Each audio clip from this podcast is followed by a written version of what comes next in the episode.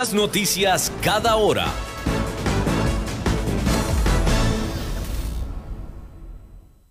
CRC 89.1 Radio y Cadena Radial Costarricense no se hacen responsables por las opiniones emitidas en este programa.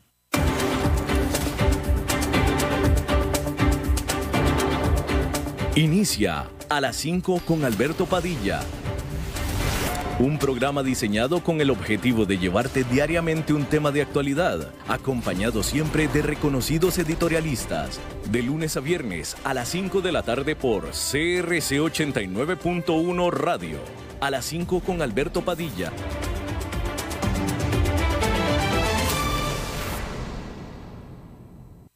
¿Conoces todo lo que ofrece la división marina del grupo VIO? Tienen disponibles motores en dos y cuatro tiempos para pesca artesanal o deportiva, turismo recreativo o transporte, wave runner o motos de agua para uso personal o para tour operadores y hoteles. Además, botes marca Eduardoño y por supuesto, el mejor soporte técnico con personal especializado en motores marinos, capacitados directamente por Yamaha Japón. Recordad que la división marina del grupo VIO llega a todo el país para instalación de motores, entrega de repuestos y accesorios o servicio técnico.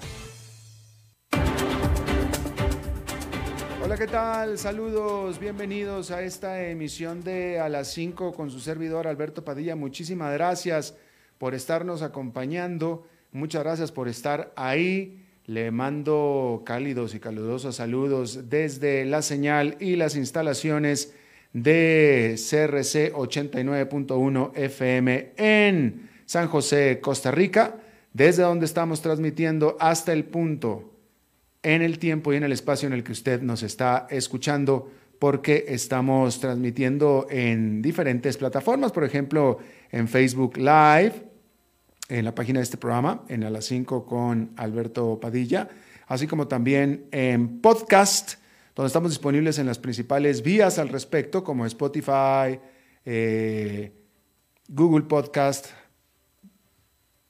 Apple Podcast, etcétera, etcétera. Aquí en Costa Rica, este programa que sale en este momento en vivo a las 5 de la tarde se transmite todos los días a las 10 de la noche aquí en CRC 89.1 FM. En esta ocasión, del otro lado de los cristales, tratando de controlar los incontrolables, el señor Nelson Campos y la producción general de este programa es a cargo de la señora Lisbeth Ulet. Bien, vamos a hablar mm, de que acerca de que las vacunas y el estímulo económico, estas dos cosas, las vacunas y el estímulo económico, están probando ser una combinación perfecta para la economía de Estados Unidos, para la recuperación, pero con un costo importante para el mercado de valores que está cayendo de manera notable. Decir que aquellos que venían apostando en un boom económico en Estados Unidos antes de la mitad del año acaban de recibir una dosis de muy buenas noticias. Porque este martes el presidente Joe Biden anunció que para finales de mayo Estados Unidos tendrá suficiente suministro de vacunas para todos los adultos después de que la farmacéutica Merck acordó ayudar a fabricar una vacuna recientemente autorizada desarrollada por la Johnson Johnson. Eso acelera drásticamente el cronograma de vacunación del país. La administración de Biden originalmente pretendía obtener suficientes vacunas para todos los adultos estadounidenses para finales de julio. Así es que redujo el estimado en dos meses, que es mucho. La noticia se da cuando el paquete de estímulo de 1,9 billones de dólares del presidente Biden continúa avanzando en el Congreso. La legislación podría ser llevada al Senado, eh, bueno, pues esperaba que fuera llevada al Senado este miércoles. Sin embargo, aún quedan grandes temas para debatir, como por ejemplo si recortar los beneficios federales extra por desempleo a 300 dólares por semana de los 400 que se está actualmente, o mejor dicho, que actualmente está en el proyecto de ley que fue aprobado por la Cámara. Y es que varios demócratas aseguran que ese problema aún no se ha resuelto. Es decir, la propuesta es de 400, hay oposición a esto y hay gente que estaría más a gusto con 300. hay congresistas que estarán más a gusto con 300. Los miembros del Partido Demócrata se están preparando para los días difíciles que se avecinan, porque no hay lugar para la disensión. Todos los demócratas en el Senado deben participar para asegurar los 50 votos que son absolutamente necesarios para que la vicepresidenta Kamala Harris pueda entonces actuar como el desempate, para que sean 51 o 50 más 1. Sin embargo, la decisión del parlamentario del Senado de eliminar del paquete la disposición para aumentar el salario mínimo federal puede facilitar la participación de senadores demócratas más moderados. Claramente, los riesgos persisten. Las nuevas variantes de COVID-19 se están extendiendo por todo el mundo y Biden le recordó a los estadounidenses el martes que la distribución de vacunas sigue siendo una parte crucial de la solución del problema. Pero en conjunto, las inyecciones y los estímulos podrían transformar drásticamente las perspectivas de la economía estadounidense este año. Incluso antes de las últimas noticias sobre vacunas, los economistas habían estado mejorando sus estimados de crecimiento para Estados Unidos. El Bank of America, por ejemplo, elevó recientemente las expectativas de crecimiento económico de Estados Unidos al 6,5% este año, basándose en las expectativas de un paquete de estímulo de 1,7 billones, cuando en realidad muy probablemente vaya a ser de 1,9, así como también en mejores noticias sobre el virus y datos económicos alentadores. Ese sería el crecimiento más fuerte de la economía de Estados Unidos en casi cuatro décadas. La Oficina del Presupuesto del Congreso, que es apartidista, en comparación, ha estimado que el PIB de Estados Unidos crecerá a un igualmente saludable ritmo de 4,6% durante el actual año. Eso devolvería a la economía de Estados Unidos a su tamaño antes de la pandemia para mediados de año. Mientras tanto, los gobernadores de Texas y Mississippi anunciaron que permitirán que los negocios operen al 100% de su capacidad y ya no el uso obligatorio de cubrebocas o mascarillas. A esto, el presidente Joe Biden calificó la decisión de estos dos gobernadores de Texas y Mississippi, que son republicanos, el presidente demócrata Joe Biden calificó esta decisión como un pensamiento ñandertal. Los expertos en salud advierten que pueden estar avanzando demasiado rápido estos dos estados, pero, pronto, sin embargo, podrían seguir más estados este ejemplo. Wall Street y los economistas están cada vez más nerviosos sobre si una explosión de actividad económica podría desencadenar un auge en los precios de los productos. Si la inflación se llegara a disparar, la Reserva Federal podría verse presionada para que suba las tasas de interés antes de lo esperado, endureciendo las condiciones financieras en un momento delicado. Pero por ahora, el consenso cree que los responsables de la formulación de políticas monetarias se mantendrán firmes a menos que la inflación se convierta en un verdadero problema urgente y que los banqueros centrales estarían dispuestos a dejar que la economía funcione un poco más caliente de lo habitual, dadas las circunstancias extraordinarias actuales. Al respecto, el Bank of America es uno de los que afirma que no ve problemas inflacionarios este año. Pues al margen de lo que haya pensado el Bank of America, allá en Nueva York fue una jornada negativa más, con el índice industrial Dow Jones cayendo 0,39%, el Nasdaq Composite con un tropiezo de 2,7%, 2,7%, quedando en su nivel mínimo en dos meses, y el Standard Poor's 500 con una caída de 1,31% aunque está cayendo el mercado, no, vaya, digamos que son caídas saludables. Para las elevaciones en las que se encontraban los precios, la verdad es que un ajuste como el actual es hasta saludable, no es ningún problema, incluso hasta deseado. Todavía no es problema. Bueno, y justamente las preocupaciones por la inflación, porque de nuevo, entre más crezca la economía, más hay riesgo de inflación.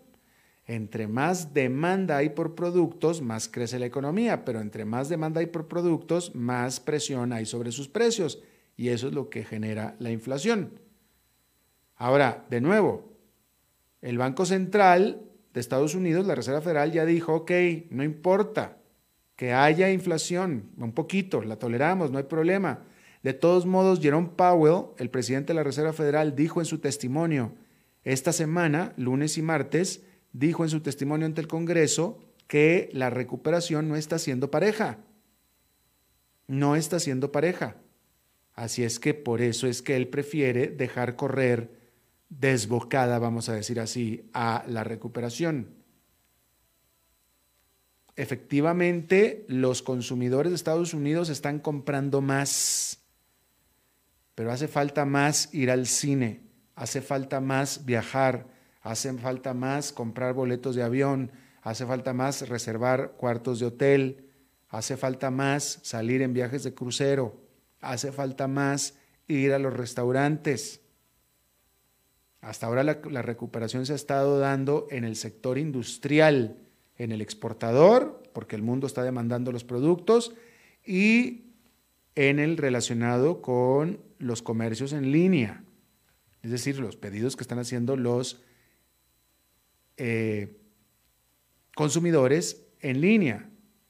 Pero hay grandes partes de la economía que están deprimidas. Y ya no voy a seguir diciendo más porque justamente la entrevista de más tarde va a ser a este respecto. Y mejor que lo diga el experto al que vamos a estar entrevistando. Bien, entonces le decía yo que las preocupaciones por la inflación están alimentando la volatilidad en los mercados de acciones y también en los bonos, como estábamos viendo hasta en este momento. Y si la ansiedad persiste, eso podría ser bueno para el oro, considerado un buen activo para estacionar plata, bueno, no plata, dinero, en épocas de miedo y que ha tenido problemas en los últimos meses justo porque no ha habido miedo. Los precios del oro han bajado aproximadamente un 9% este año y se cotizan aproximadamente 16% por debajo del máximo histórico de más de 2 mil dólares la onza establecido durante mediados del año pasado. Pero el oro suele tener un buen rendimiento cuando se espera que los precios de los productos suban, ya que es un activo tangible con oferta limitada.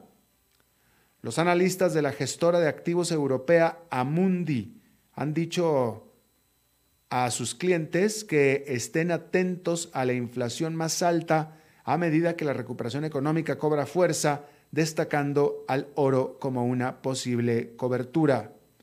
Porque este asunto de la inflación también es una amenaza o un temor en Europa. Recientemente el oro ha perdido algo de su brillo a medida que los inversionistas miran al Bitcoin Resulta que el Bitcoin también es un recurso escaso. Al final, solo se pueden crear un total de 21 millones de Bitcoins, según su código fuente, y aproximadamente 18 millones 600 mil ya están en circulación. Bitcoin tropezó a finales del año, mejor dicho, a finales de febrero, oscilando salvajemente cuando algunos inversionistas cuestionaron si el gran repunte de los últimos meses fue quizá exagerado. Pero los precios han vuelto a subir en los últimos días. La criptomoneda ahora se cotiza por encima de los 51 mil dólares.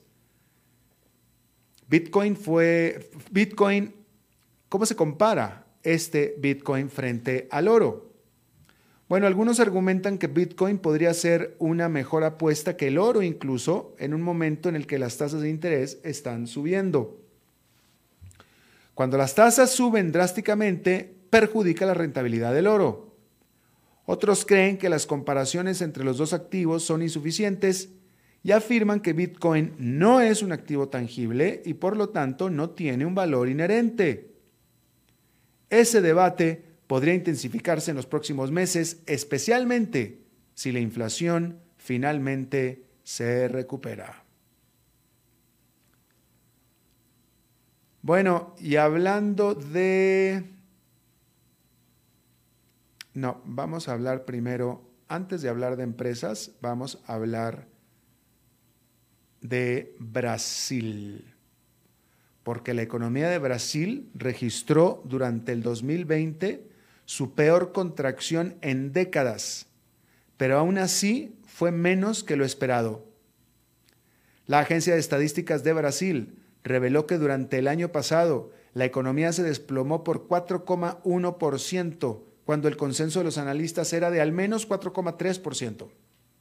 Sin embargo, durante los últimos tres meses del año se dio un rebote de 3,2%. Brasil no cayó tanto como muchos temían durante el 2020 y registró un rebote en el cuarto trimestre gracias a las generosas dádivas a los pobres desde el inicio de la pandemia que impulsó el consumo. La caída del COVID-19 en Brasil se dio luego de tres años de crecimiento moderado. Eh, la caída económica, ¿verdad? Se dio luego de tres años de crecimiento moderado de alrededor del 1% y exacerbó una crisis fiscal con una deuda pública cercana al 100% del Producto Interno Bruto. En las últimas semanas, los temores de que el populismo económico pueda triunfar sobre las reformas durante el periodo previo a las elecciones en el 2022 han hecho caer a la moneda del país, el real. El desempleo hoy en día es de casi el 14% y podría aumentar nuevamente con nuevos confinamientos debido a otro aumento en las muertes por COVID-19, que es el peor hasta ahora. El peor aumento sobre todo por la cepa, la nueva cepa, la cepa brasileña justamente. La encuesta semanal del Banco Central a las instituciones financieras pronostica un crecimiento del PIB del 3,3% este año. Y esa cifra parece ser un sueño de opio, pero ya veremos, porque de nuevo está repuntando la pandemia en Brasil. Por cierto, hablando de la pandemia en Brasil y del repunte, ahí cerca, el país vecino de Colombia, el martes, la aerolínea bandera de Colombia, Avianca, de nuevo decidió suspender prácticamente la totalidad de sus vuelos internacionales por todo marzo al menos, para proteger al país de las nuevas cepas de mayores casos de pandemia. Otra vez la aerolínea Avianca. Pareciera ser que en algunos lugares, Colombia, Brasil y algunos otros más, la pandemia está regresando otra vez fuerte con las nuevas variantes o las nuevas cepas, justo en el momento en el que está empezando la vacunación. Pero la noticia es que tal como lo hiciera hace prácticamente un año idéntico, un año después, Avianca es la primera en América Latina en volver a restringir, a cancelar todos sus itinerarios internacionales, al menos durante todo el mes de marzo.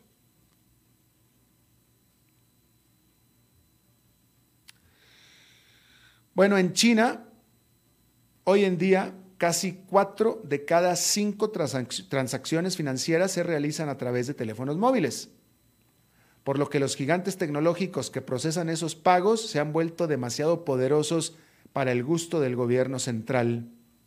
Por lo tanto, ha estado experimentando con su propia moneda digital respaldada por el Estado. Tal mecanismo permitiría al gobierno transferir dinero en efectivo más rápidamente a los pobres y subbancarizados además de darle al Estado un mayor escrutinio sobre los flujos financieros.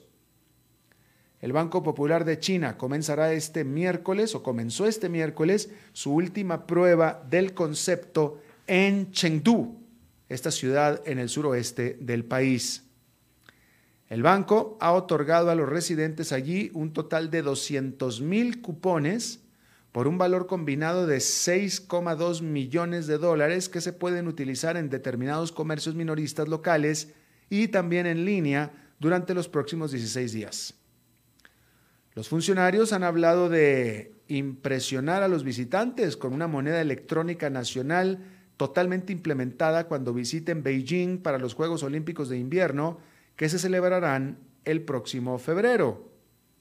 Y eso sí que parece un desafío olímpico. Por cierto, que el nominado del presidente Joe Biden para jefe de la Comisión de Bolsa y Valores de Estados Unidos, que es la SEC, dijo que intentará eliminar el fraude y la manipulación de los mercados de criptomonedas, lo que provocó que el Bitcoin cayera un 4% el martes. Aunque se cree que Gary Gensler favorece las criptomonedas, ya que dio una conferencia sobre el tema en el MIT, en el Massachusetts eh, Institute of Technology, dijo que la SEC debería hacer cumplir las protecciones para los inversionistas. Las criptomonedas aportaron una nueva forma de pensar para los pagos, pero plantearon nuevos problemas de protección de los inversionistas que aún debemos atender, dijo Gensler a los legisladores en su audiencia de confirmación. Bueno, ahora sí, hablando de empresas, déjeme le comento que el 2020 fue un año extremadamente difícil para muchas cadenas comerciales del mundo. Pero hay excepciones y una de ellas es Target. La pandemia llevó a esta gran cadena departamental a un año récord de crecimiento de sus ventas. Los clientes de Target compraron más tanto en las tiendas como en línea, lo que aumentó las ventas casi un 20% a 93.600 millones de dólares, luego de que el año anterior había registrado ingresos por 78.100 millones de dólares. De 78 saltaron a 93.000. O sea, de 78.000 a 93.000. Ese aumento fue mayor que el crecimiento total de las ventas durante los últimos 11 años combinados. La empresa dijo que la pandemia cambió los comportamientos de compra casi de la noche a la mañana. Primero experimentó una explosión en visitas a sus tiendas en las que sus clientes acapararon de todo para los meses de confinamiento. ¿Recuerda usted la escasez de papel de baño? Bueno, pues ahí lo tiene y luego un rápido cambio a compras en línea. Mientras tanto, las grandes cadenas departamentales de alta gama y las tiendas de centros comerciales que se vieron obligados a cerrar al principio de la pandemia han tenido problemas. Target dijo que ganó casi 9 mil millones de dólares a sus rivales en participación de mercado durante el año pasado.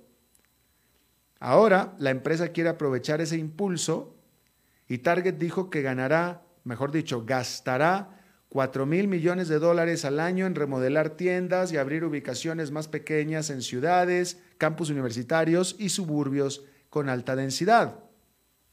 También invertirá en acelerar la cadena de suministro de pedidos en línea.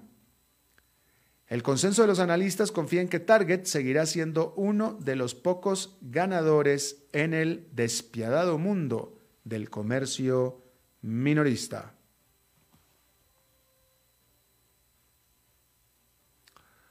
Bueno, la Fiat Chrysler Automobiles, automotriz italoamericana, y PSA Group, que es el fabricante francés de Citroën, Opel y Peugeot, publicaron este miércoles sus resultados para el 2020 tras la fusión entre las dos empresas.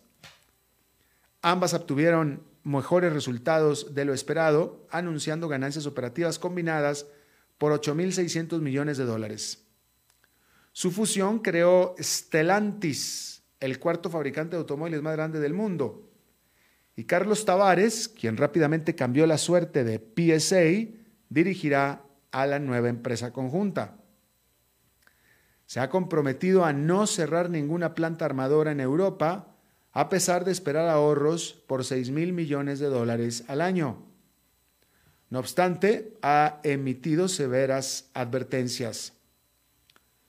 La decisión de la Gran Bretaña, primero que nada, los costos en las fábricas italianas son demasiado altos, para empezar. Luego la decisión de la Gran Bretaña de prohibir la venta de automóviles propulsados por combustibles fósiles para el 2030 es un problema, a menos de que el país, la Gran Bretaña, haga, algo para proteger a su industria automotriz.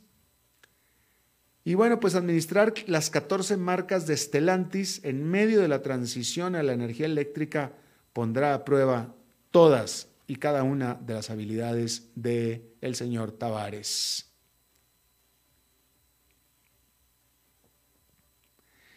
El presidente de la gigante compañía minera Río Tinto renunciará por errores, mejor dicho, por los errores que llevaron a la destrucción de ancestrales estructuras rocosas aborígenes en Australia Occidental.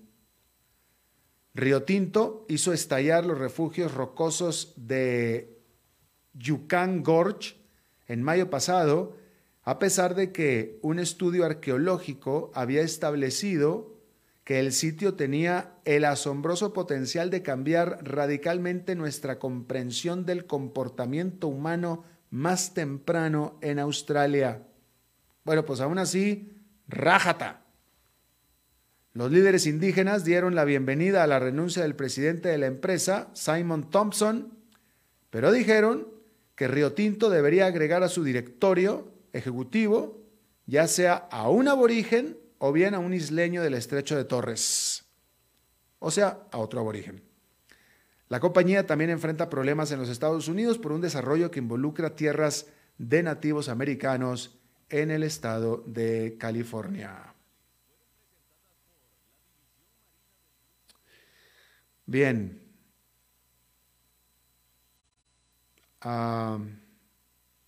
Déjeme informarle que la Agencia Internacional de Energía reveló que las emisiones globales de carbono ya excedieron los niveles prepandémicos, lo que está haciendo mucho más difícil a los países el cumplir con sus objetivos bajo los tratados climáticos.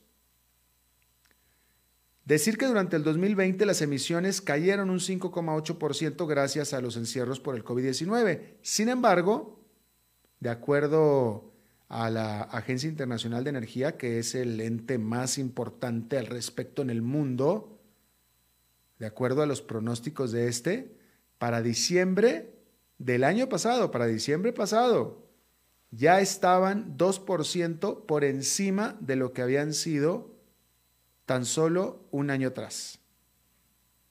Eso es lo que dice la Agencia Internacional de Energía.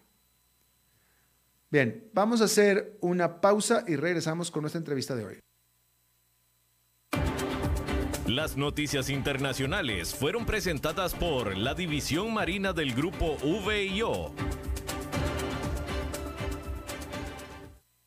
¿Sabías que la división marina del grupo VIO ofrece gran variedad de accesorios y repuestos? Así es, cuentan con un gran stock de repuestos para motores de dos tiempos y cuatro tiempos marca Yamaha, accesorios para botes como direcciones hidráulicas, defensas, remos, aros y chalecos salvavidas, bombas de achique, cables de mandos, entre otros. Además, en la boutique podrás encontrar ropa, gorras y otros accesorios marca Yamaha. Puedes visitarlos en sus tres sucursales propias en San José, Peteosa y Playas del Coco, o en sus dos distribuidores en Limón y Punta Arenas. Cuidémonos más. Cada día falta menos. Tengamos paciencia. Sabemos que al final juntos lo vamos a vencer. Recordemos que en esta época de COVID-19 hemos logrado hacer cosas que alguna vez creíamos imposibles. Resistamos un poco, que cada día estamos más cerca de reencontrarnos. COVID-19, un problema de todos que resolvemos cada uno. Un mensaje de la Cámara Nacional de Radiodifusión, Canara.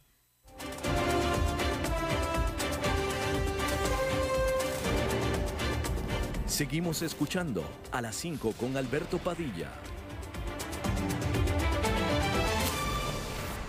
Muchísimas gracias por continuar con nosotros. Bueno, vamos a seguir hablando de lo que estábamos hablando cuando comenzamos el programa acerca de pues los desarrollos, las expectativas de crecimiento económico que vienen acompañadas de expectativas de inflación en los Estados Unidos y para eso nos vamos, y bueno, el paquete de estímulo económico, lo que estábamos hablando, ¿no? La combinación vacunas, estímulo económico.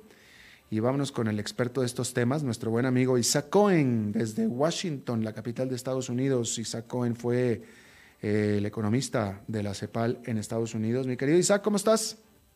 Encantado, Alberto, de escucharte.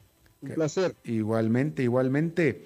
Eh, bueno, a ver, primero que nada, eh, ¿tú estás de acuerdo en esta percepción de que este anuncio de Joe Biden de que todos ustedes, los adultos de Estados Unidos, estarán todos vacunados para más tardar finales de mayo y que eso va a desatar una, ¿cómo llamarlo? Una fuerte recuperación económica, por no llamarlo explosión económica?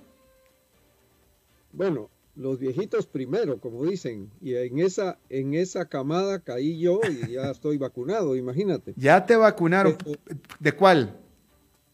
Moderna. O sea, primera, o sea, una dosis de dos, o ya te dieron las dos. Exacto.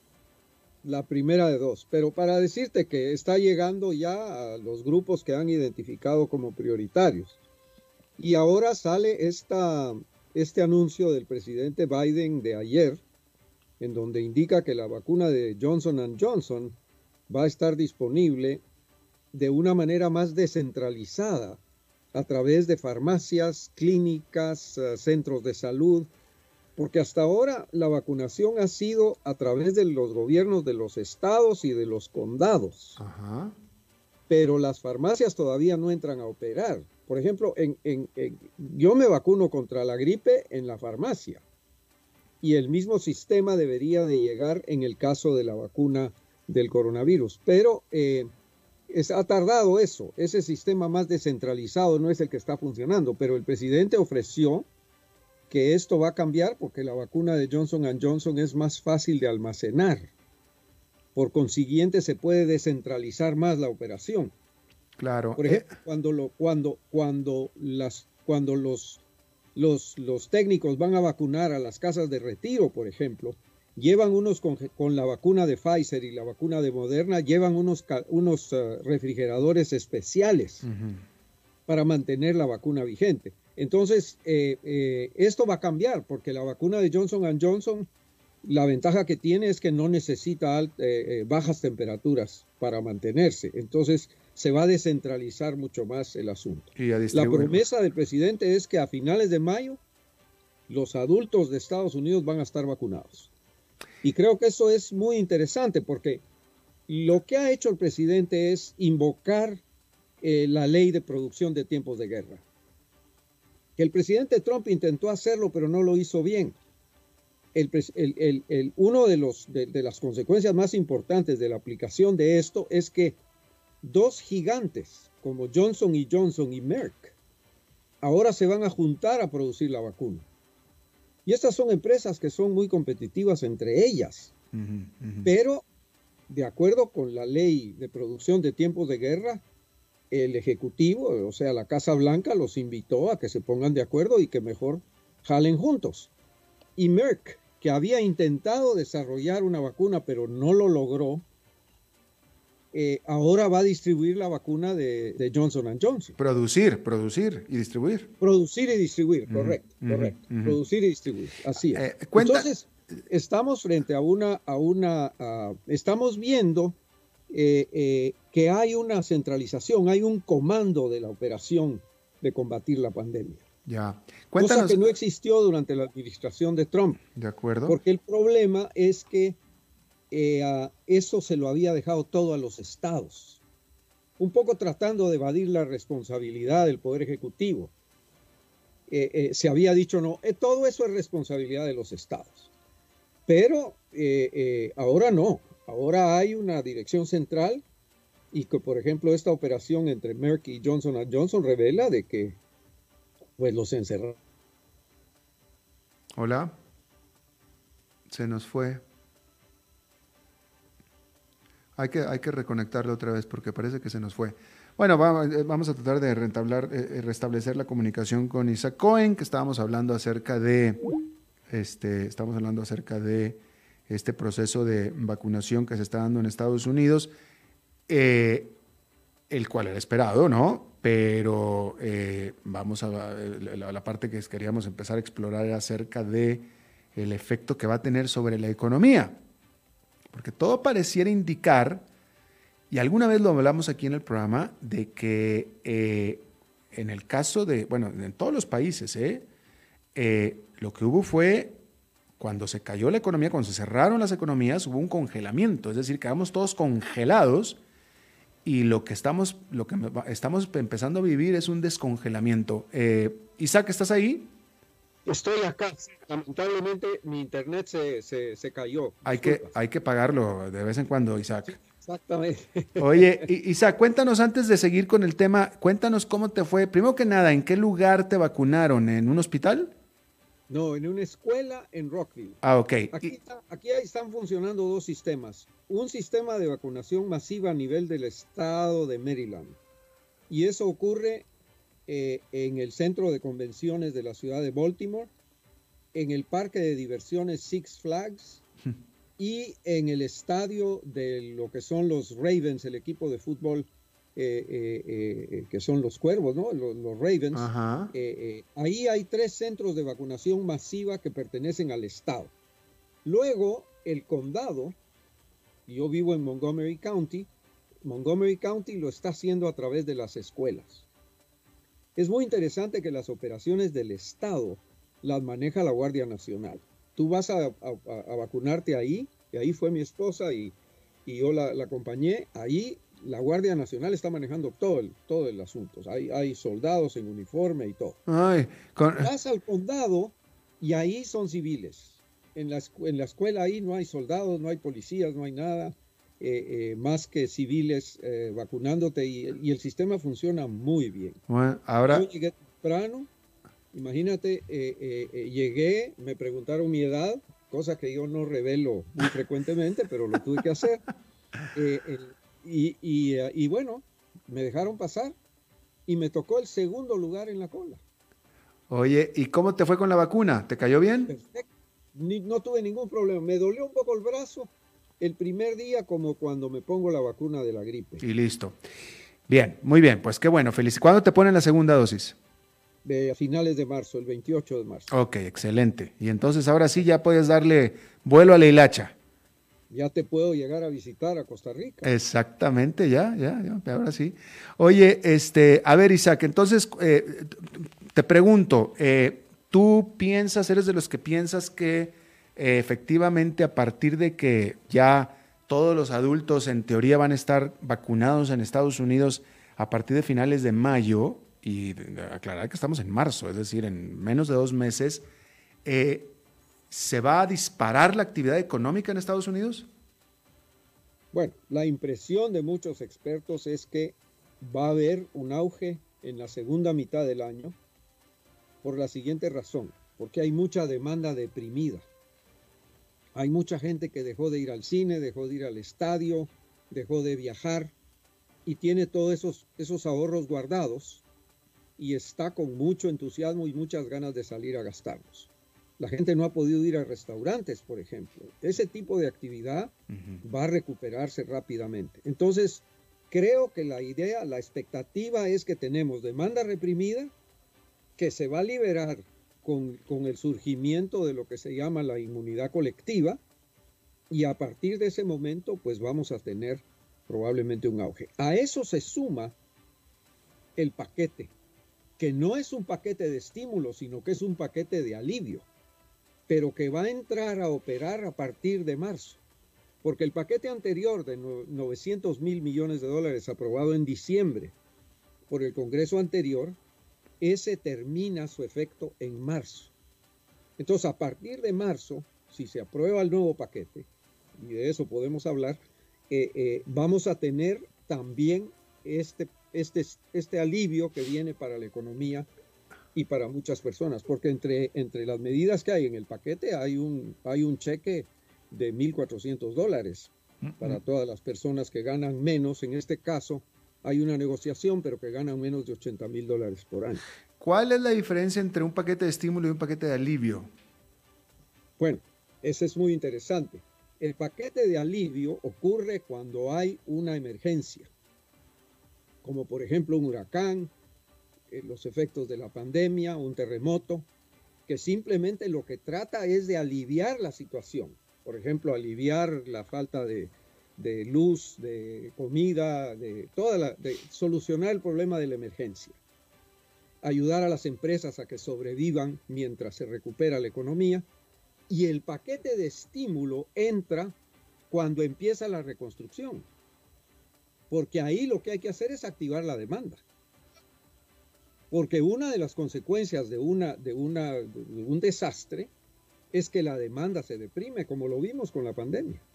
Entonces, el, el, paquete de alivio es para la emergencia y el paquete de estímulo es para la recuperación. ¿Tú crees que ante estas expectativas de, crecimiento fuerte económico, ahora, ahora hay consenso de que, para, de que la última mitad del año, la segunda mitad del año va a ser de crecimiento, ese es consenso.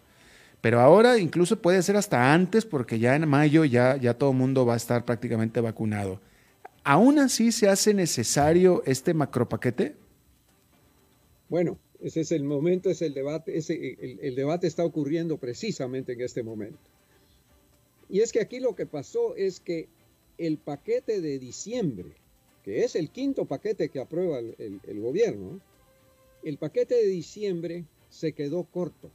Yo no sé si tú recuerdas que al final de cuentas el presidente Trump salió diciendo de que el cheque debería de ser, el cheque personal debería ser de dos mil dólares y finalmente lo que se aprobó fue un cheque de 600 dólares. Y en ese paquete no había ninguna ayuda para los gobiernos de los estados, que son los que han llevado la carga más fuerte de lidiar con la pandemia. Entonces, el paquete de diciembre, digamos, se quedó corto. Entonces, la idea de la nueva administración del presidente Biden es que hay que terminar de cerrar ese paquete que apenas fue aprobado de duración hasta marzo.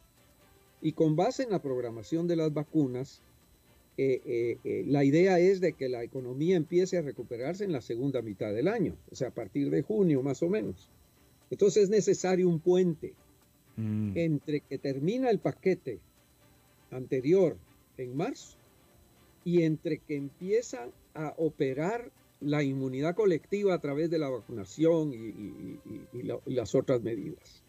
Entonces estamos en eso. Ahora, hay en el seno del Partido Demócrata un debate porque nada menos que uno de los economistas más ah, prestigiados en el Partido Demócrata, que es eh, Lawrence Summers, ex presidente de la Universidad de Harvard, ex secretario del Tesoro, ex eh, eh, director de investigaciones del Banco Mundial, en fin, uno de los economistas más, ah, más prestigiosos que tiene la administración demócrata, asesor del, del presidente Obama, lo que ha dicho es que aquí lo que se viene es tremenda inflación y ha, mandado un mensaje de alerta, eh, lo cual es impresionante porque lo hizo a través de una opinión editorial publicada en el Washington Post. Entonces da la impresión que lo que pasa es que Somers está fuera del proceso de decisión en este momento y está tratando de influenciarlo desde afuera. Yo no sé si tú recuerdas una frase del presidente Lyndon Johnson, que la voy a parafrasear, que decía, yo prefiero que la gente grite desde adentro para afuera en vez de que me griten de afuera para adentro. Entonces, lo que pasa es que Somers está como en el margen, presionando y alertando sobre inflación. La, secretaria del Tesoro, Janet Yellen, y el presidente de la Reserva Federal, eh, han dicho que en este momento peligro de inflación no hay. Y que si llegara a haber inflación, la Reserva Federal tiene el mecanismo que es el alza de la tasa de interés para controlarla. Porque en este momento hay indicios, por ejemplo, las materias primas están empezando a subir. El, petróleo ha subido, eh, eh, mi última columna era sobre eso, el cobre ha subido, los granos hay una mayor demanda de granos, especialmente de China. Están principiando a subir el maíz, el trigo, la soja. Entonces, como que hay indicios de que la economía se puede empezar a calentar, pero eh, la opinión de la secretaria del Tesoro y del presidente de la Reserva Federal es que por ahora Eso no debería de ser la preocupación. Y por supuesto, los republicanos que son siempre partidarios de que se gaste menos, están eh, eh, pues proclamando esta preocupación por la inflación, pero que no existe todavía. La inflación no existe, es, claro. es la posibilidad de que haya inflación que es lo que está en, en debate. Claro. Isaac Cohen, buen amigo, economista, ex economista de la CEPAL, muchísimas gracias por el tiempo de charlar con nosotros, Isaac. Como siempre, Alberto, y ojalá que te vacunes pronto. Ojalá, hombre, déjame, va a ser la primera vez que me voy a tener que aumentar la edad a ver si puedo adelantar ese proceso. Mira, te, doy un secreto. Ah. Aumentate la edad porque cuando dices eso, te dicen qué bien se ve. eso voy a empezar a hacer, fíjate. Voy a empezar a decir que tengo 65 años porque ya me hacen falta algunos piropos que hace tiempo que no me los avientan. Estás muy jovencito, Alberto. Gracias. Igualmente, Isaac, muchísimas gracias. Eh, antes de ir a la pausa, déjeme le comento que el Wall Street Journal está informando en este momento que los líderes, el Congreso, los congresistas en Washington, cancelaron la sesión legislativa después de que oficiales de la policía les advirtieron sobre la posibilidad de un plan por parte de un grupo de milicia para atacar el Capitolio en Washington. Ahí lo tiene usted. Eh, cancelaron de emergencia la sesión legislativa después de que la policía advirtió de la posibilidad de un plan de un grupo de milicia para atacar el Capitolio.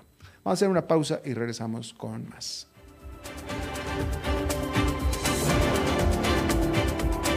¿Sabías que la división marina del grupo VIO ofrece gran variedad de accesorios y repuestos? Así es, cuentan con un gran stock de repuestos para motores de dos tiempos y cuatro tiempos marca Yamaha, accesorios para botes como direcciones hidráulicas, defensas, remos, aros y chalecos salvavidas, bombas de achique, cables de mandos, entre otros. Además, en la boutique podrás encontrar ropa, gorras y otros accesorios marca Yamaha. Puedes visitarlos en sus tres sucursales propias en San José, Peteosa y Playas del Coco, o en sus dos distribuidores en Limón y Punta Arenas.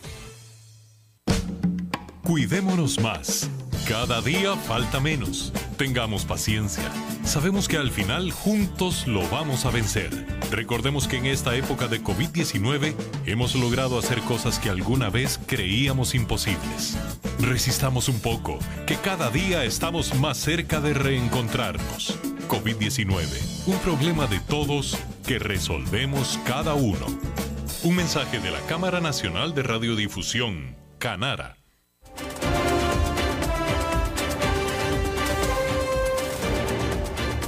Seguimos escuchando a las 5 con Alberto Padilla.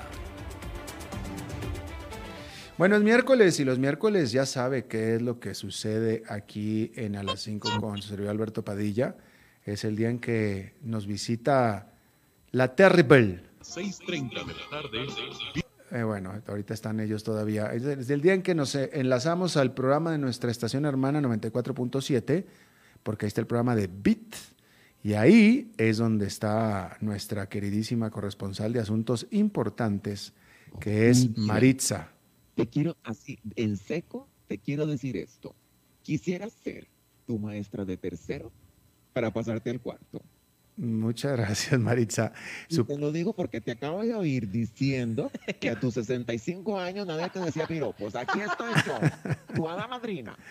Eh, bueno, oye, qué rápido, me, me, me, cayó el piropo mucho más rápido de lo que esperaba, pero te lo agradezco mucho. No me sorprende nada que haya sido de ti, Maritza. Mi vida, pero si sos un bomboncito, vos, un bomboncito de pelo blanco. Bueno, de, de cabecita de algodón. Un bomboncito de coco, peludito y blanco. ¿Cómo estás, Maritza? Aparte de reina. Hermosa, bella. Este, sexualmente activa. Muy bien, me da mucho gusto. ¿Nos puedes platicar de eso? ya, ya, que abriste esa puerta. Fíjate que tengo un juguete nuevo. ¿En serio? El Satisfyer. Oh my God. Sí. No, no, lo, tengo hace meses, el Satisfyer. Y yo quiero decir, eh, eh, nos estamos saliendo del tema, pero le quiero decir a las chiquillas, absolutamente recomendado este aparato. Ahora sí, hora de sana diversión. De sano esparcimiento. Mi- bueno, Te esparces. Mi vida, ¿cómo está, mi amor? Yo estoy muy bien, afortunadamente. Y, los, y vos no tenés ningún juguetito sexual. Eh, como, eh, no, no tengo. Manuela. No tengo. Mi vida, algún artefacto. Este puede ser alguna fruta, alguna, no sé. Es que te tengo, te tengo, te tengo una revelación que a lo mejor te va a decepcionar. Este, de, o sea, si, si yo, si yo, si yo entiendo bien la definición de fetiche, no tengo fetiches. Ay, mi. Yo soy, eh, como diría, como se diría en inglés y lo voy a traducir, yo soy eh, simple vainilla, ¿Sos, qué? simple vainilla, puro vainillita nada más. Ay, mi vida, cuando quiere le ponemos el chocolate. Bueno, por eso te digo, sí. Chispas. Yo, yo, soy, no, no me defino como aburrido de ninguna manera, pero tal vez, este, digamos que no moderno. este, bueno, eh, mi vida, eh, mi vida solo hay una. Podrías probar. Pues eh, no, y no estoy cerrado a probar, no he probado porque no he tenido la, la- la- la necesidad o la curiosidad. Si tuviera, o sea, nada me detiene, ¿eh? créeme que soy de bastante eh, mente abierta cierto. y no tendría ningún problema, pero pues la verdad que no me... Pero yo a vos te visualizo, por ejemplo, Uy, uy, en unos eh, pantaloncillos entallados de látex negro. Ay, no, no creo que me voy a ver bien con eso, Maritza, para Uy, nada. claro que sí, y con un látigo en la mano. ¿Y para darte tus buenos o qué? mi vida, para que hagamos cuentas en qué me he portado mal. Eh, Albertito, dime. te tengo un cuento. Ah, dale. Fíjate vos, veme a lo que hemos llegado. Oye, cuatro minutos, Maritza, te advierto. ¿Qué decir? Cuatro minutos, te advierto. Ay, espérate. Dale. Es como, eh, eh, estoy como eh, eyaculación precoz. Exactamente. Vamos a. En un quickie, quickie, quickie. Este, oíme, esto, esto, esto se desarrolló en una escuela en Estados Unidos Ajá. y se ha hecho un burumbum a unos alumnos porque han decidido hacer galletas para repartirlas en sus compañeros de clase. Ajá. Se ha metido a la policía porque estas galletas escondían un secreto que la policía está investigando. Marihuana. Ay, ojalá, ojalá. ¿Qué? No. Estos chiquillos, para hacer las galletas, han utilizado las cenizas de su abuelo. Pero ¿cómo? ¿De la... Mi, ¿En serio? mi amor, ¿Y, y que la marca es la, el galleta del abuelo? mi vida, de- Con la receta del abuelo. de- mira, de The Cookies Grandpas, no, de, de Grandpas Cookies. Fíjate vos, que sea, imagínate vos, hartarte una, una galleta con un vaso de leche y sabes que te estás comiendo, sabrá Dios qué parte de tu abuelo. No, mi vida, no. Entonces, estos chiquillos, ellos- estos chiquillos empezaron a, este, a unos se vomitaban, otros estaban, que, pero que estaba. Ento- fíjate, que la policía llegó, se ha hecho. ¿Vos has comido galletas con marihuana? Galletas no, pero algún otro producto sí. No, pero no marihuana tampoco, pero sí, me recuerdo que era un pont. Fíjate que a lo mejor, no me acuerdo si era galleta o un panqueque, pero sí, sí, bueno, sí. Ah, la- brownie, un brownie. brownie, un brownie, un brownie creo que sí. Oye, y, y contame tu experiencia. ¿qué No, nada, no, sabes que nada, yo no, no, no, no, no me, no me dio nada, no, no me, no me causó, no, no me causó nada. Pero es que no me, fue hace tanto tiempo que me estás poniendo a pensar, no me acuerdo si eran marihuana o eh, peyote, peyote, No, peyote. éxtasis. LSD, No, peyote, LSP. peyote, Ay, el peyote mexicano. peyote, los hongos. Que dicen que es buenísimo. Lo que comían los Beatles. Exacto, Maritza, peyote, peyote, peyote. Hoy, y, y, y, y, y la ayahuasca. No, pues no me acuerdo, pero no, pero no, no sentí nada, no me, no me dio nada, no, no, o Mi vida, es que, ¿sabes qué probé yo? Un chocongo. ¿un qué? Un chocongo. ¿Qué es eso? Hongos bañados en chocolate. Ah, ¿y qué tal? Mi vida, fui a dar al país de la maravilla. Ay, qué susto me diste. Digo, eso que fuiste a dar, recomiendo. Yo, ¿Eh? yo era cuando era jovencilla, Ajá. cuando era así un alma, este, ¿cuántos años tienes ahora, Maritza? mi amor, lo suficientes. ¿Cómo para qué? para decir que, que no. que hay cosas que a mí me gusta meterme en el cuerpo, pero drogas, no. Ah, bueno, eso sí, tal vez un pequeño, por eso te digo, alguna galletilla que tenga, no sé, un poquito de algo, alguna especie, pero nada más, nada más, nada más. ¿Qué más droga que el amor mismo? De acuerdo contigo, totalmente, Maritza, de acuerdo.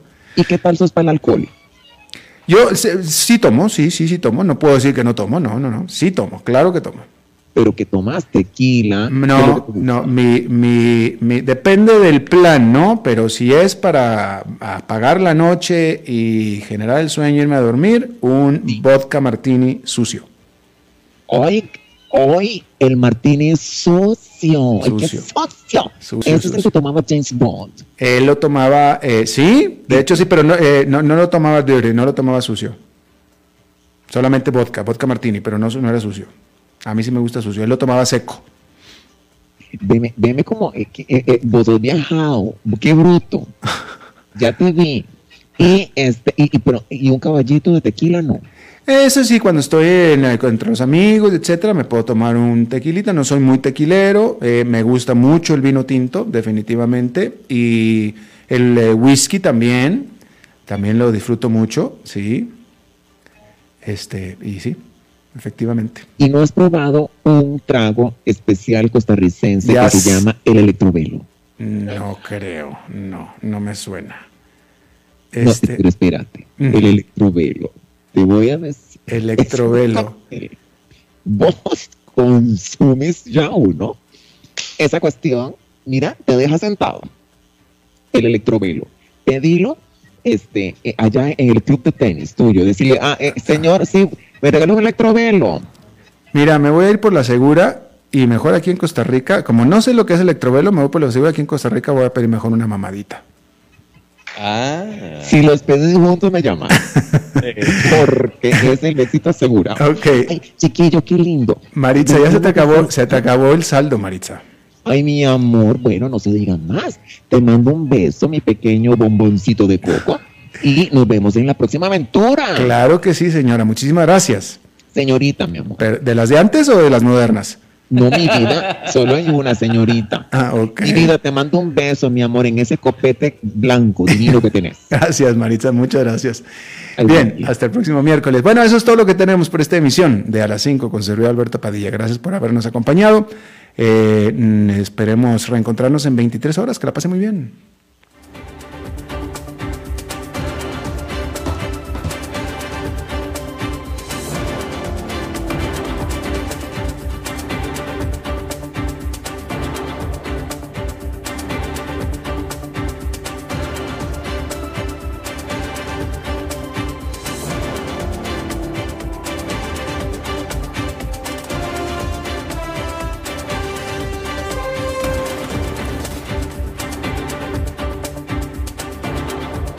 Concluye a las 5 con Alberto Padilla. Un programa diseñado con el objetivo de llevarte diariamente un tema de actualidad, acompañado siempre de reconocidos editorialistas, de lunes a viernes a las 5 de la tarde por CRC 89.1 Radio. A las 5 con Alberto Padilla.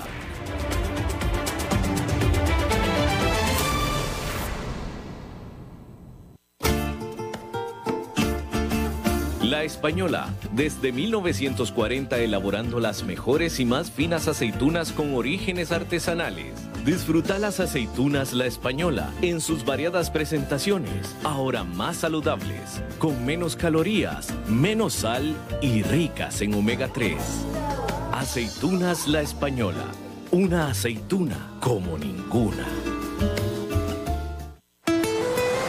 Desde España nos llegan las mejores conservas de mariscos vigilante, pulpo, sardinas, mejillones, calamares y muchas otras presentaciones más. Cosechadas directamente desde el Mediterráneo, ricos en aceite de oliva y omega 3. Productos vigilante, la salud viene del mar.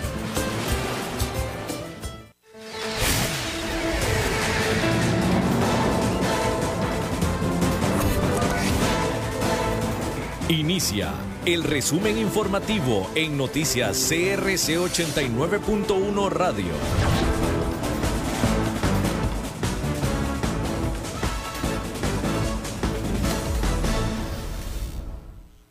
Hola, ¿qué tal? Son las 17 horas con 59 minutos y estos son nuestros titulares. La UCAEP solicita incluir dentro de la ley de empleo público a todos los funcionarios. El político Rolando Araya anunciará su precandidatura en los próximos días. Los diputados donan 1.500 licores en beneficio de Chepe Cebaña. El Ministerio de Obras Públicas pide precaución ante primer fin de semana del año sin restricción por placas. En el mundo, la embajadora de la Unión Europea abandonó Venezuela tras ser expulsada por el régimen de Maduro.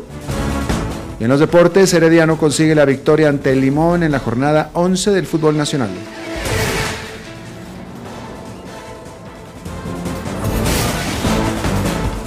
Nacionales. La Unión de Cámaras y Asociaciones del Sector Empresarial Privado, la UCAEP, solicita que se incluya dentro de la ley de empleo público a todos los funcionarios. Este llamado se une al realizado hace un par de semanas cuando la UCAEP propuso una alternativa en conjunto con diversos sectores sociales en el que el Ministerio de Planificación asumirá la rectoría. Para evitar posibles conflictos con la autonomía de las diferentes entidades, consideran que la Dirección de Servicio Civil debe ser el órgano técnico especializado que junto con el Ministerio de Planificación y las áreas de recursos humanos definan la política salarial con el fin de evitar problemas jurídicos de fondo. Política. El político liberacionista Rolando Araya confirmó que quiere ser presidente de Costa Rica y para ello anunciará oficialmente su precandidatura en los próximos días. Así lo reconoció en el programa Verdades Ocultas de CRC 89.1 Radio, en donde además manifestó que tiene muchas semillas sembradas a lo largo de su carrera política. El ingeniero químico, exministro de Obras Públicas y Transportes y exdiputado, dijo que le brindará al país las razones por las que se propone por las que se propone su nombre. Contó que está buscando contó que está buscando a los jóvenes que le tocó formar y que ya tiene un grupo de compañeros con labores muy básicas. Asamblea Legislativa. La Asamblea Legislativa donó cerca de 1.500 licores a la Fundación Promundo para financiar el programa Chepe Se Baña.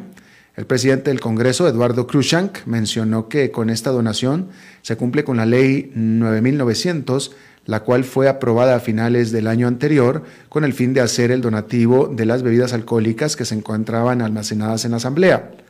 Cruikshank añadió que con la venta de los licores, la fundación podrá comprar champús, desodorantes, pastas de dientes, ropa limpia, alimentos y otras cosas que ayuden a las personas en condición de calle. Nacionales. El próximo fin de semana será el primero del año en el que se podrá circular libremente sin importar el número de placa en un horario de 5 de la mañana a 11 de la noche. Ante esta situación, el Ministerio de Obras Públicas brindó una serie de consejos a las personas que van a salir a las playas o algún sector o algún otro sector turístico del territorio nacional. Dentro de ellas destacan que la mascarilla es de uso obligatorio si viaja en ferry o cualquier tipo de embarcación y que las condiciones del mar sean adecuadas para zarpar, de lo contrario, evite hacerlo.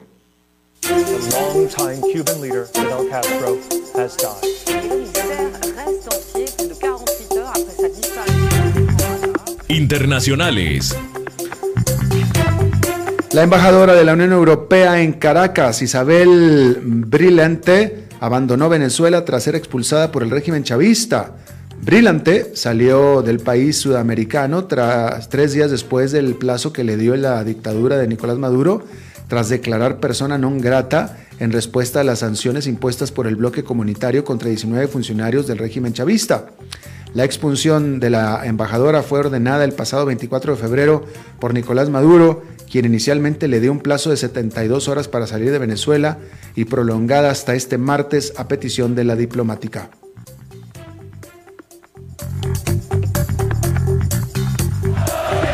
Pasión de los deportes en noticias CRC 89.1 Radio.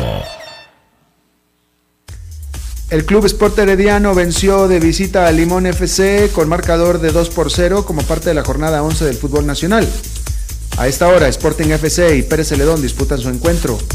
Para las 8 de la noche, Alajuelense visitará a Guadalupe FC en el Coyela Fonseca y Saprissa recibirá a San Carlos en San Juan de Tibas. La fecha culminará el jueves a las 3 de la tarde con el partido entre Grecia y el Santos de Guapiles en el Allen Rigoni. Está usted informado a las 18 horas con 5 minutos. Muchas gracias por habernos acompañado. Los saluda Alberto Padilla. Que tenga buenas noches.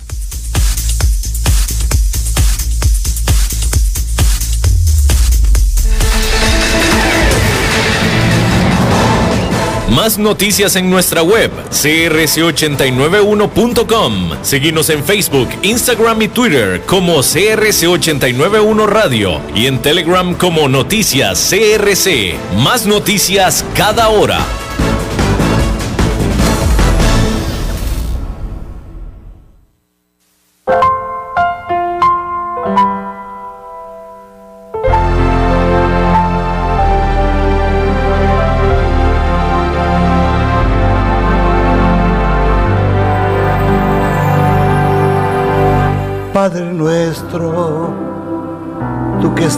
En el cielo, santificado sea tu nombre, Señor.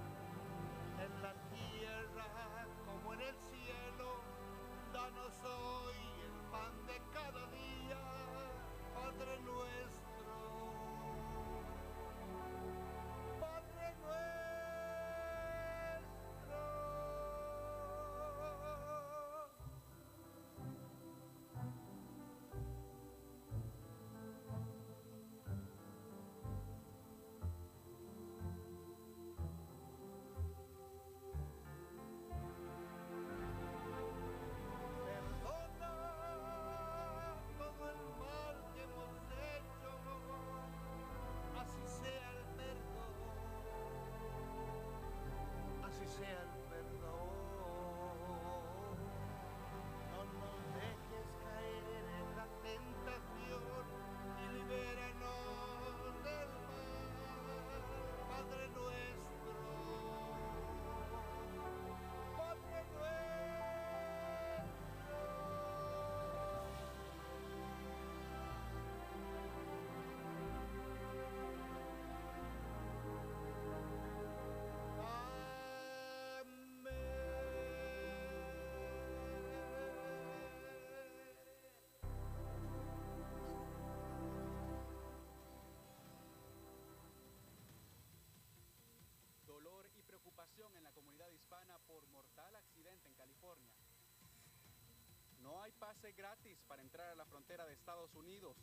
coyotes mienten, alertan autoridades.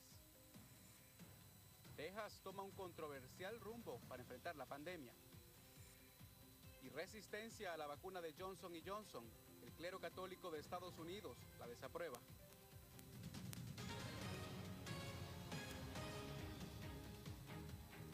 ¿Qué tal? Bienvenidos a una nueva edición del Mundo al Día desde Washington. Les saluda Jorge Agobián. Es un placer encontrarme nuevamente con ustedes. Y comenzamos. Hay conmoción entre la Estados Unidos por la muerte de 13 inmigrantes.